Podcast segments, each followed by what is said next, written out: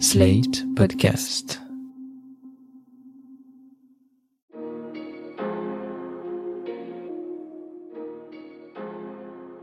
Bonjour et bienvenue dans le monde devant soi, le podcast d'actu international de Slate.fr. Je suis Christophe Caron et je suis en compagnie de Jean-Marie Colombani, directeur de la publication de Slate. Bonjour Jean-Marie. Bonjour Christophe. Et d'Alain Frachon, éditorialiste au Monde et spécialiste des questions internationales.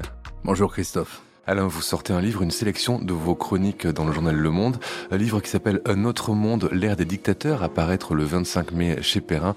Nous en parlerons ensemble tout à l'heure si vous le voulez bien. Voilà trois mois que la Russie a déclaré la guerre à l'Ukraine, une guerre que Moscou tarde à terminer et dont les objectifs ont varié face à la résistance ukrainienne, résistance qui a pris le Kremlin de court. Si Kiev n'est plus dans le viseur russe, le Donbass, lui, est totalement et durablement occupé et c'est la côte sud qui intéresse une Russie que l'on voit progresser vers la Transnistrie et la Moldavie. Les objectifs changent donc, mais la guerre continue sans qu'on sache comment et quand elle pourrait s'arrêter. Et si l'Occident soutient toujours matériellement et diplomatiquement l'Ukraine, on a pu voir quelques tensions émerger entre Paris et Kiev ces derniers jours, le président Zelensky reprochant au président Macron de vouloir ménager une porte de sortie à Vladimir Poutine. Car le Français a eu ces mots devant le Parlement européen réuni à Strasbourg, je cite, Nous aurons demain une paix à bâtir, ne l'oublions jamais, mais cela ne se fera ni dans la négation, ni dans l'exclusion de l'un l'autre, ni même dans l'humiliation des mots qui ont agacé en Ukraine. Jean-Marie, vous nous en parliez d'ailleurs à la fin du dernier épisode du Monde devant soi.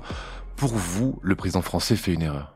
Ce qu'il y a derrière ce discours, c'est une cassure entre ceux qui ont comme objectif la paix, et donc qui mettent en avant la diplomatie. La diplomatie finira par triompher, on finira par organiser une paix entre la Russie et l'Ukraine et ceux qui considèrent que l'objectif doit être la victoire. Et ceux qui considèrent que l'objectif doit être la victoire, ce sont d'abord les Ukrainiens, parce qu'ils considèrent qu'ils ont été envahis et que leur objectif est naturellement d'expulser l'envahisseur. La victoire, ce serait une défaite russe en fait. Donc la victoire, ce serait simplement le retrait de la Russie ça. à l'intérieur de ses frontières et non plus une Russie qui occupe une partie du territoire ukrainien. La paix par la diplomatie, c'est Emmanuel Macron qui incarne ce courant et la recherche de la victoire, ce sont les États-Unis. Les États-Unis qui ont pris fait et cause pour euh, l'Ukraine et qui sont décidés et qui le font d'ailleurs à, à accompagner l'Ukraine jusqu'à ce que l'Ukraine puisse se débarrasser de l'envahisseur avec ce entre guillemets miracle qui s'est produit à Washington, à savoir le vote par le Congrès et par la Chambre des représentants d'une enveloppe supplémentaire totale de 40 milliards d'aides débloquées à l'Ukraine, alors que jusqu'à présent, Joe Biden ne réussissait pas à joindre démocrates et républicains. Alors, ce qui alimente aussi la, la discussion, c'est la réalité du terrain.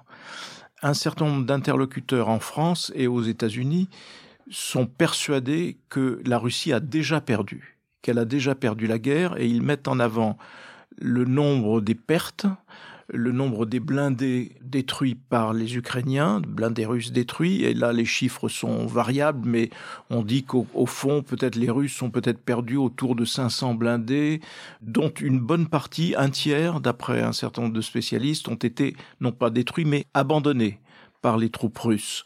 Et donc, partant de là, partant aussi du traumatisme qu'a été pour les soldats russes le fait de découvrir qu'ils n'étaient pas en promenade et qu'ils avaient à tort euh, emporté avec eux leurs uniformes de défilé parce qu'ils se trouvaient devant des gens qui résistaient. Donc ça a été un vrai traumatisme pour l'armée russe. En dehors de cela, il y a aussi euh, des problèmes d'organisation, d'intendance, de défauts dans le commandement qui font que l'armée russe n'est pas à son meilleur et que l'armée ukrainienne résiste. Alors moi, je suis euh, plus nuancé que cela parce que je pense qu'on peut s'accorder simplement sur l'idée de dire que à ce stade, l'Ukraine n'a pas perdu et la Russie n'a pas gagné, mais on ne sait pas vers, vers où ira le sort des armes, parce qu'entre-temps, il y a eu Mariupol, il y a le déluge de feu qui s'abat sur une partie de l'Est de l'Ukraine, il y a toujours des cités, des petites cités qui sont sous des tapis de bombes, et avec une, armée russe qui continue d'obéir à des consignes qui sont très simples, on rase les villes, les villes sont rasées, il n'y a pas d'autre mot que cela, avec une technique qui est absolument monstrueuse. In fine, la Russie continue malgré tout d'avancer, même s'il y a ici ou là quelques succès euh, ukrainiens. Donc je ne sais pas où ira le sort des armes, mais une bonne partie de, de ceux qui euh, considèrent que la victoire est possible et que l'Ukraine peut gagner considèrent que l'armée russe est déjà en grande euh, difficulté.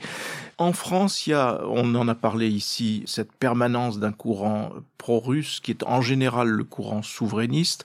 Il y a aussi chez nos militaires, nos responsables des armées, un prisme aussi plutôt, euh, sinon pro-russe en tout cas, une certaine complaisance vis-à-vis de la Russie, et qui mettent en avant, par exemple, je prends un exemple en disant, mais les Russes n'ont pas tort de dire qu'il y a des néo-nazis chez les Ukrainiens. La preuve, ce fameux commando Azov, qui euh, était à Mariupol, enterré sous dans le, complexe sidérurgique et qui est en train de se rendre d'ailleurs, puisque d'après les Russes, près de 2000 euh, de ces soldats se sont rendus. Et alors on montre des images où certains de ces soldats ont des sigles nazis tatoués dans le cou, etc., en disant vous voyez bien que les Russes n'ont pas tort alors même que ce commando, c'est un commando, c'est une minorité. Enfin, l'audience de l'extrême droite en Ukraine existe, mais elle est faible, et probablement infiniment plus faible que l'extrême droite en Russie, petite parenthèse. Et puis, par ailleurs, dans une guerre où on se lance dans la résistance, moi, je peux vous citer des résistants français connus qui étaient Action française c'est-à-dire qu'ils n'ont pas suivi Pétain, mais qui étaient de cœur et de, conviction action française, c'est-à-dire des gens authentiquement d'extrême droite, mais qui ont résisté parmi les premiers souvent. Donc euh, il se peut qu'il y ait des néo-nazis ukrainiens qui soient aussi euh, du bon côté, si j'ose dire aujourd'hui. Mais ça influence certains de nos militaires, et donc je pense que dans la position d'Emmanuel Macron, qui vient de loin, il faut toujours le rappeler, Emmanuel Macron vient d'un point où il était le plus sévère des critiques vis-à-vis de François Hollande, qu'il accusait de ne pas avoir parlé avec euh, Vladimir Poutine, ce qui était factuellement faux, mais néanmoins. Donc il était du côté de ceux qui disaient mais il faut euh, discuter. Et il continue d'appliquer d'une certaine façon cette politique-là, alors que cette politique jusqu'à présent n'a donné aucun résultat, d'aucune sorte pour la raison simple, c'est que ça n'intéressait pas Vladimir Poutine. Mais il y a dans la position d'Emmanuel Macron quelque chose qui correspond aussi à l'état d'une partie de l'establishment militaire français. Donc euh, voilà, en attendant, il y a cette cassure entre la France et les États-Unis. Voulez-vous la recherche de la paix comme objectif prioritaire aujourd'hui, ou bien doit-on aller jusqu'à la victoire, c'est-à-dire jusqu'au fait que la Russie serait ramenée à l'intérieur de ses frontières, ce qui serait en droit international le minimum qu'on puisse attendre. Mais est-ce que c'est possible ou envisageable cette victoire de l'Ukraine que décrit Jean-Marie? Est-ce qu'on peut imaginer un Donbass qui ne serait plus occupé par la Russie, ce qui serait une condition justement de cette victoire dont vous parlez, Jean-Marie il y a deux écoles. Il y a l'école, euh, la priorité, c'est d'arrêter ces massacres. Beaucoup de gens sont tués tous les jours. Les bombardements de nuit, c'est sur toute l'Ukraine. C'est pas juste le Donbass. Non. C'est encore la région de Kiev aussi, quand ils peuvent ou quand ils veulent. Mais c'est aussi au nord, au sud, à Lvov, à l'ouest, à la frontière polonaise. Et à chaque fois, c'est des morts et des blessés. C'est des immeubles d'habitation. Quand on parle de, de victoire de l'Ukraine, L'Ukraine est détruite comme euh, peu de pays l'ont été. Il ne faut pas oublier ça. Quand on parle de Mariupol, c'est une ville qui a entre 425 et 500 000 habitants. Donc c'est pas rien. Quand on parle de Kharkiv, qui est la deuxième ville de l'Ukraine et un des joyaux de l'architecture de la région, c'est un tiers de la ville qui a été ramené à un muret d'un mètre de haut comme un tiers de Alep en Syrie a été rasé. Donc c'est pas c'est pas rien si vous voulez. Il y a des mutilés, des amputés, des gens qui sont tués, femmes, enfants, tous les gens qui n'ont pas pu partir, les gens âgés souvent lorsque les immeubles d'habitation sont touchés par des missiles. À vrai dire, l'armée russe a gagné du terrain. Pas beaucoup, mais elle en a gagné. Dans le Donbass, elle en a gagné 7% elle en a gagné par rapport à ce qu'elle contrôlait déjà par l'intermédiaire des milices ukrainiennes pro-russes. Donc elle en a gagné. Elle continue à en gagner. Et il faut bien écouter ce que disent les Américains. Ils ont toujours été très bien informés. C'est eux qui annoncent une prochaine offensive, non pas dans le Donbass, mais vers la mer Noire, comme vous le disiez, vers Odessa. Odessa est régulièrement bombardée. Encore un joyau de ce monde russophone de la région. Odessa est bombardée. Les alentours d'Odessa sont bombardés.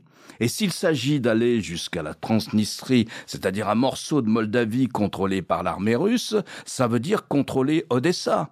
Quand le Congrès américain vote 40 milliards de dollars, nous on a le sentiment que c'est pour une campagne qui va durer deux ou trois mois. Non, les Américains pensent en termes d'années. Cette guerre va durer, a dit le chef de la CIA, William Burns, ancien ambassadeur des États-Unis à Moscou, ancien grand diplomate américain. Il a dit cette guerre va durer. Et il a ajouté, je ne pense pas que Poutine a fait son deuil de prendre Kiev.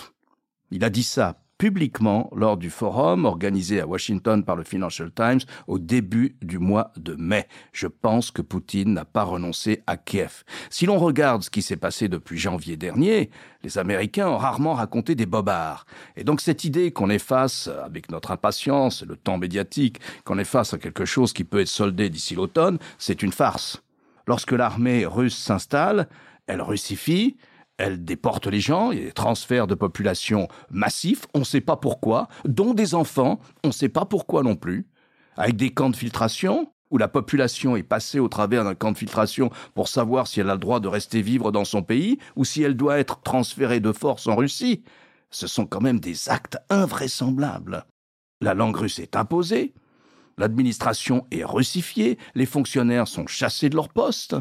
L'armée russe s'installe pour une très longue occupation dans tout le Donbass et même probablement au-delà. On dit, regardez, l'armée russe marche mal, elle ne progresse que très lentement. Elle progresse lentement, mais elle progresse.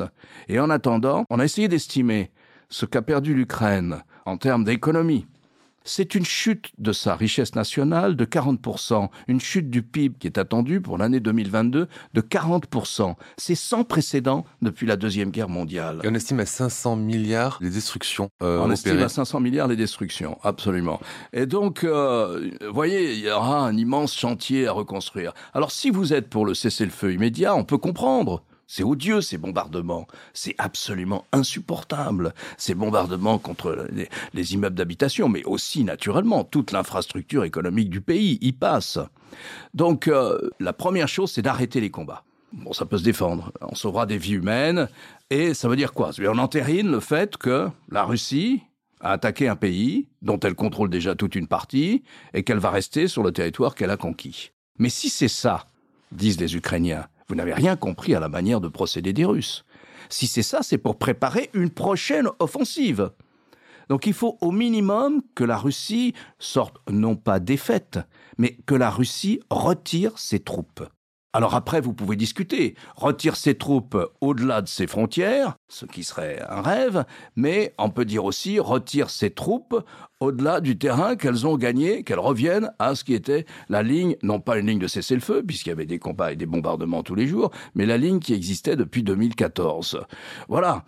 Quand on dit les Américains avec des magazines français qui titrent la guerre des États-Unis, non, les Américains n'ont jamais défini ce qu'était la victoire. Les Américains ont toujours dit c'est aux Ukrainiens de définir ce qu'est la victoire. Mais la position des Américains, qui a été affichée sans doute trop brutalement et diplomatiquement stupidement par le ministre de la Défense des États-Unis, le général Austin, c'est que la Russie ne doit pas sortir plus forte que ne l'était de cette opération. Parce que si elle sort plus forte qu'elle ne l'était de cette opération, eh bien d'abord c'est une menace pour toute la région, d'abord ça veut dire que l'agression paye, on le sait que l'agression paye, les Russes contrôlent déjà la Crimée, plus une partie du Donbass, mais ça veut dire que l'agression paye à chaque fois. Et c'est quoi la prochaine fois? Et c'est là vous avez la phrase de William Burns. Les Russes n'ont pas oublié renoncer à prendre Kiev. Et c'est ça les 40 milliards de dollars. Et c'est ça s'installer dans la durée dans une guerre qui permettrait aux Ukrainiens d'empêcher la Russie de réaliser son objectif. Face à ça, qui a fait des ouvertures? Vous avez entendu une ouverture venant de Vladimir Poutine? Pas du tout, jamais. Une ouverture venant de Lavrov, le ministre des Affaires étrangères, encore moins. Je vous rappelle qu'en mars, dans un interview à ABC News, le président Zelensky a dit si c'est de supprimer la référence à notre ambition d'être un jour membre de l'OTAN qui est qu'il y a dans notre constitution, je veux bien supprimer cette référence et je ne m'en dirai pas une adhésion à l'OTAN. Et quant à la discussion sur le statut, vous voulez qu'on discute d'un possible statut de neutralité de l'Ukraine, je l'accepte aussi. Et il a laissé entendre, mais c'est un homme politique, élu, il ne peut pas aller non plus aller trop loin, il a même laissé entendre que bon, il, ne faisait pas son deuil de la Crimée, mais qu'à court terme, ça, ça lui paraissait difficile. C'est la seule ouverture qui a été faite dans ce conflit. C'est la seule. C'est les Ukrainiens qui l'ont faite. Il n'y a aucune réponse de la part de Poutine, qui est obsédé par l'idée de laver ce qu'il considère comme une première défaite, et ce qui est une défaite, celle qu'il a essuyée au mois de février. Alors en attendant, on a l'impression d'une guerre de vengeance. On mutile, on vandalise. Pourquoi? Dans quel objectif? Quel est l'objectif de ces bombardements tous les soirs? Deux remarques sur ce que vient de dire Alain. Dans le schéma qu'il décrit au départ, d'un cessez-le-feu immédiat et de l'enregistrement au fond des conquêtes euh, de territoire au bénéfice de la Russie. Pardon, mais c'est la situation de la France après l'armistice. Hein. C'est la situation de la France avec une zone libre et une zone occupée. Ce serait exactement ça. Et sur ce qui suivrait, parce que je sais qu'il n'est pas de bon ton de comparer, etc. Euh, ce qui suivrait ensuite, c'est en effet, je pense, d'autres objectifs, et celle qui exprime le mieux l'analyse de ce que pourrait être l'attitude de la Russie après, c'est-à-dire vers quels objectifs elle pourrait se tourner, c'est la première ministre d'Estonie. Petite parenthèse, dont euh, une bonne partie de la famille a été exterminée pendant la Deuxième Guerre mondiale dans des camps. Elle dit, nous, en Estonie, on a l'habitude de, ce que font les Russes, on les comprend, on, sait ce qu'ils vont faire, donc on sait ce qu'ils vont faire, ils ne vont pas en rester là. Il y a un moment où il faut être conscient qu'il faut arrêter Poutine, il faut arrêter cette entreprise monstrueuse, donc euh, il faut en être conscient. Et quand on voit dans le paysage politique français le discours en effet soit sur la guerre américaine, soit sur, enfin, j'allais dire presque même aussi, euh, ben, s'il y a une faute de l'un, mais il y a aussi une faute de l'autre. Et puis nous, on a humilié la Russie, puis ceci, puis cela. Je veux dire, c'est vraiment négliger le fait qu'on a affaire à un pouvoir fasciste en Russie. C'est un pouvoir fasciste à visée expansionniste. Donc est-ce qu'on accepte ça? Est-ce qu'on accepte que certains même pays de l'UE soient les prochaines victimes ou les prochaines cibles? Ou bien est-ce qu'on aide les Ukrainiens à résister jusqu'à ce que la Russie revienne à l'intérieur de ses frontières? On oublie aussi de dire que ces jours-ci, comme s'ils préparaient effectivement une offensive beaucoup plus vaste que celle du Donbass, on oublie de dire que la Russie mobilise. Elle mobilise sa réserve. Elle est en train de mobiliser les hommes de 30 à 40 ans. Peut-être pas pour aller au front, mais pour occuper d'autres opérations que l'armée active va être appelée à conduire. Alors elle ne peut pas le dire officiellement. Il ne l'a pas dit dans son discours du 9 mai. Mais en ce moment, toutes les représentations diplomatiques occidentales vous confirmeront en Russie que la Russie mobilise, mobilise pour sa réserve, les hommes de 30 à 40 ans. En général, on mobilise sa réserve pour leur faire occuper des postes et des fonctions de défense à l'intérieur du pays, pour libérer des troupes, pour continuer les opérations à l'extérieur. Ça se passe pas très bien. Je crois qu'il y a eu à plusieurs incidents des centres de conscription, des centres où doivent se rendre les réservistes qui ont été attaqués à coups de cocktail Molotov la semaine dernière. Je ne sais pas si c'est un, deux, trois, une demi-douzaine, mais enfin, visiblement, ça se passe pas si facilement que ça. Le sujet est hypersensible, et notamment il y avait des conscrits dans la première offensive. Ils avaient leurs uniformes de parade précisément parce qu'ils pensaient que ça allait durer 48 heures. Donc il y avait des conscrits, et il y a des conscrits qui ont été tués. Oui, bien sûr. Donc ça c'est très sensible. Mais la mobilisation de la réserve c'est aussi très sensible. Alors c'est toujours difficile d'apprécier ce que pense une population. On sait que la popularité de Poutine a été forte. On sait qu'elle est beaucoup, beaucoup moins forte. Mais pour autant, je ne me permettrai pas de porter un jugement sur euh, l'état d'esprit ou les réactions de, la population russe sur l'affaire ukrainienne. Je n'en sais rien. Puis surtout, elle n'a pas de canal où s'exprimer cette opposition. Elle existe certainement, dans quelle proportion on ne sait pas, mais par quel canal peut-elle s'exprimer? Aucun, puisque les gens qui ont manifesté au tout début de la guerre ont été arrêtés, mais ils ont été arrêtés en masse, et qu'il y a une police de la pensée pratiquement, puisqu'on n'a pas le droit de dénoncer même le mot guerre et ainsi de suite. Donc on ne peut pas savoir. Juste un mot à nouveau pour... Euh, évoquer la Crimée. Dans les milieux officieux français, on dit ah ben, la Crimée, de toute façon, c'est très simple. Si les Russes en partaient, on organise un référendum dans des conditions de, liberté, euh, j'allais dire à l'occidentale ou à l'européenne, et on verra que le résultat sera à 90% pour rester arrimé à la Russie. Voilà comment on s'en sort en France et au Quai d'Orsay pour euh, écarter le problème de la Crimée, ce qui est probablement pas tout à fait la pensée des dirigeants ukrainiens. Une question, Alain. Vous nous avez beaucoup dit que les chefs d'état-major russes et américains se parlaient par des canaux peut-être officieux. On les a vus se parler officiellement cette semaine de, manière visible. Ils ont annoncé avoir communiqué. Que faut-il lire dans cette annonce et dans cette mise en scène de la reprise des relations entre les deux chefs d'état-major? En tout cas, ils se téléphonent, mais euh, en général, ils se téléphonent précisément pour éviter des vraies catastrophes. Euh, tout ce qu'on peut imaginer euh, de pire, c'est-à-dire pour dire attention, on restera pas tranquille si vous utilisez des armes chimiques, quelle que soit la forme des armes chimiques. Ou attention, on restera pas tranquille non plus si vous vous mettez soudainement à bombarder un des quatre pays de l'Union européenne qui sont frontaliers de l'Ukraine. Et les Russes disent attention, vous savez, nous on considère que vous êtes des co-belligérants, et donc euh, vos convois, ben, on finira bien par essayer de les bombarder. C'est des négociations de ce type, c'est pas des négociations diplomatiques. En revanche, il y a une autre, un autre canal de pourparlers dont on ne sait rien, sinon que les Ukrainiens ont annoncé la semaine dernière qu'ils venaient d'interrompre, parce qu'elles ne servaient plus à rien, des conversations aussi qu'ils avaient avec les Russes. Alors ça peut être des conversations sur les prisonniers, ça peut être des conversations sur Mariupol, sur les, les militaires du gigantesque complexe sidérurgique de Mariupol, ça peut être des conversations de ce type-là. Il y a toujours des conversations comme ça pendant les guerres, il y en a toujours. Et à mon avis, entre Américains et Russes, c'est pour éviter une grosse catastrophe, une grosse erreur, un gros malentendu. C'est plutôt ça. Les Russes disant aux Américains, au général hostile, écoutez, les, on sait très bien par où passent vos armes, euh, etc. Un jour, ça va mal se terminer avec les convois d'armes. Et les Américains disant, euh, ça se passera pas facilement. Si vous utilisez l'arme chimique, il y aura une réponse. Une autre question, euh, Jean-Marie, je voulais savoir ce que vous inspirez le procès de Vadim Chichimarin, ce soldat russe accusé d'avoir abattu un civil fin février. Euh, c'est un, jeune homme euh, qui a l'air d'être un peu dépassé par ce oui, qu'il complètement, complètement dépassé. Et on, on, touche là probablement un des problèmes de l'armée russe parce qu'en effet, comme l'évoquait Alain tout à l'heure, il y avait des conscrits dans le contingent russe, euh, et là c'est typiquement un, gamin qui se trouve là, plongé là, et qui, pour manifestement pour protéger le fait que des soldats russes étaient en train de voler une voiture, euh, liquide le témoin, euh, voilà. Après, ce procès est mis en scène pour montrer que la justice peut avancer, et évidemment on est loin du compte parce que c'est certainement pas lui qui donnait des ordres quelconques. Donc j'imagine pour l'opinion ukrainienne, je veux dire, c'est un élément d'espoir malgré tout parce qu'on se dit, ben oui, il y aura une fin à tout ça, il y aura des procès, il y aura des condamnations de toutes ces exactions. Voilà ce qu'on peut en dire aujourd'hui, et puis ça renvoie probablement en effet à la nature du contingent euh, russe. Ce que disait Alain d'ailleurs sur la mobilisation me faisait penser que les Russes ont toujours pensé qu'ils seraient vainqueurs ou qu'ils étaient vainqueur, comme l'a montré d'ailleurs la Deuxième Guerre mondiale, parce que en face, on plie sous le nombre.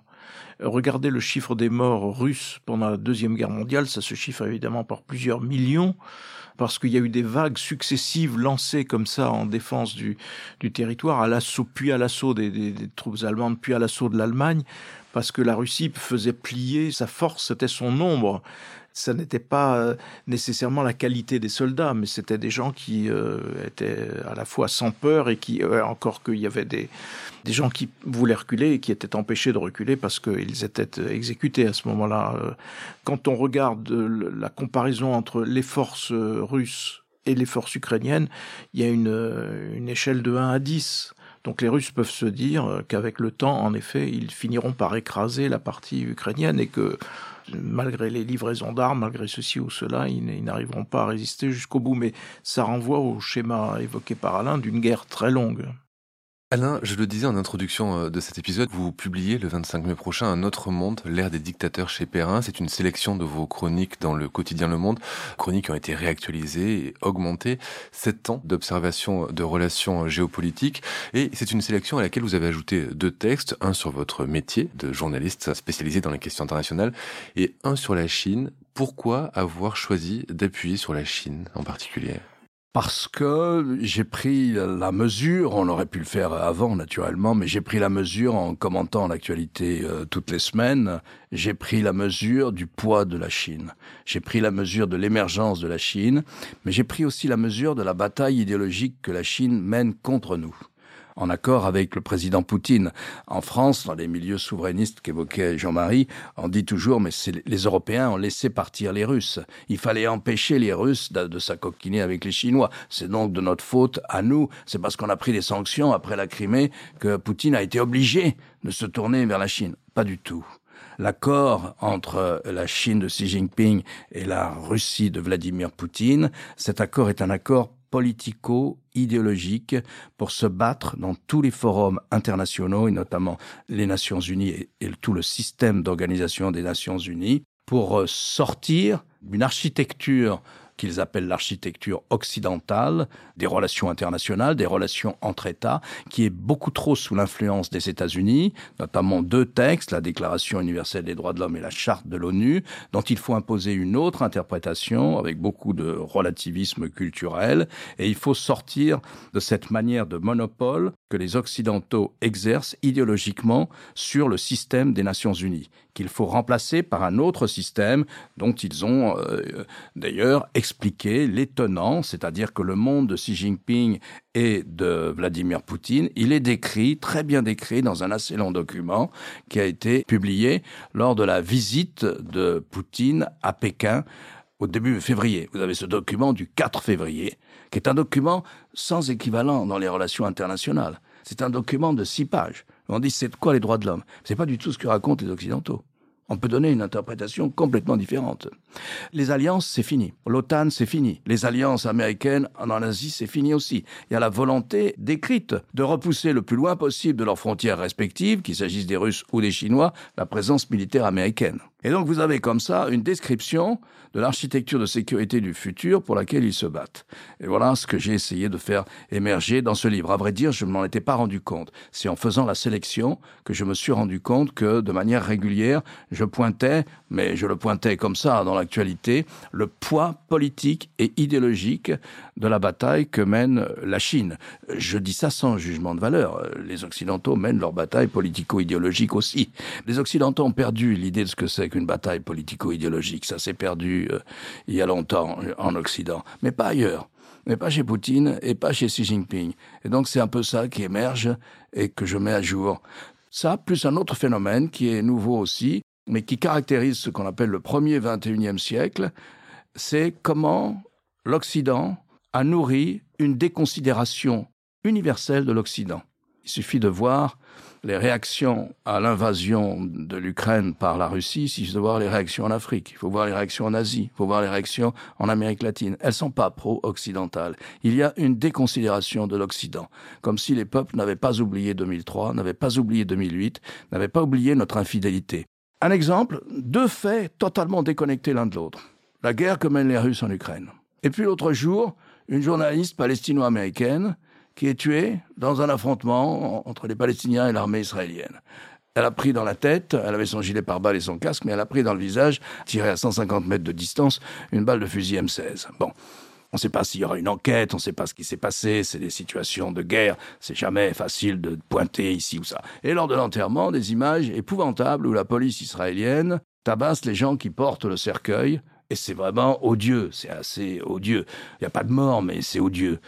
Ces images-là, elles sont répétées à plaisir dans tout le monde arabe et dans toute l'Afrique, en disant mais regardez les Occidentaux. Vous les avez entendus sur cette histoire? Vous avez entendu le président Macron Non, un communiqué du Quai d'Orsay. Et c'est tous les jours que ces images passent. Et à tort ou à raison, moi je pense à tort, ils les mettent en parallèle avec la mobilisation des Occidentaux dans le cas de l'Ukraine. Et pour dire mais deux poids, deux mesures deux poids, deux mesures. Nous payons aussi une certaine désinvolture à l'égard de conflits, de vieux conflits, désinvolture qui a marqué l'ère occidentale, si vous voulez, mais notamment les États-Unis, au Moyen-Orient. Moi, je parle d'un phénomène nouveau qui n'existait pas quand on a commenté avec Jean-Marie depuis des années la politique étrangère. On n'a jamais fait un titre sur la déconsidération de l'Occident. Eh bien, elle est là. Vous parlez de déconsidération de l'Occident. Le sous-titre de votre livre, c'est l'ère des dictateurs. Est-ce qu'il n'y a pas aussi une déconsidération de la démocratie au sens large? Ça va en même temps. La démocratie, c'est laborieux, ça marche pas bien, c'est polémique. Euh, on a vu l'émergence des mouvements populistes, etc. Et à un moment, à tort là pour le coup, Il y a un moment où on se dit, mais au fond, l'autocratie, ça marche pas si mal. Ça fait d'ailleurs partie de la guerre politico-idéologique que mènent euh, Poutine et Xi Jinping. Donc c'est pour ça que j'appelle ça l'ère des dictateurs. Hein. Poutine, c'est 2000. Et Xi Jinping, c'est 2012. Ça marque le 21e siècle, l'émergence de l'autocratie. Et l'autocratie qui se bat pour sa légitimation, dans cette bataille que j'évoquais tout à l'heure. Au moment où il y a une déconsidération de l'Occident. Je ne dis pas que ça durera. Quand j'ai euh, fait cette sélection, et écrit cet essai sur la Chine, j'ai vu que c'est ça qui émergeait. Est-ce que de relire ces sept ans de chronique, ça vous a rendu plus ou moins optimiste sur l'avenir? Moi, je suis pas ni optimiste ni pessimiste. Euh, c'est-à-dire que je pense que les affaires étrangères ont toujours été chaotiques. C'est pas vrai qu'il y avait un ordre lié à la guerre froide. La guerre froide, elle était chaude partout ailleurs qu'en Europe. On l'a bien vu, il y a eu des millions de morts en Afrique, des guerres, ce qui n'en finissait pas en Amérique centrale ou ailleurs. C'est pas vrai. Donc, euh, fondamentalement, je vous dirais qu'en Européen, j'ai bénéficié de la guerre froide et de la protection américaine et de la construction du projet européen. Je suis né en 1950, donc c'était béni époque bénie. Mais à vrai dire, c'est pas vrai. C'était une exception, la paix en Europe. Et d'ailleurs, elle n'a pas duré puisqu'elle est revenue dans les Balkans et que maintenant elle est à nouveau aux portes de l'Union européenne. Donc je suis ni pessimiste ni optimiste. Une fois, Shimon Peres, l'Israélien Shimon Peres, bêtement à la fin d'interview, je lui ai demandé est-ce que vous êtes optimiste ou pessimiste? Il a réfléchi très longtemps. Et il m'a dit, il était à l'époque président de l'État d'Israël, il m'a dit écoutez, euh, optimiste, je ne sais pas. Pessimiste, sûrement pas. Et je lui ai dit pourquoi Il m'a dit ça sert à rien.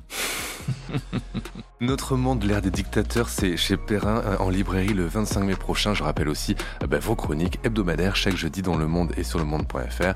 Merci Alain, Jean-Marie, merci à vous aussi. Je rappelle votre participation chaque jeudi aussi à l'émission Politique, c'est sur France 24. Merci messieurs et à la semaine prochaine. Au revoir Christophe. Au revoir Christophe.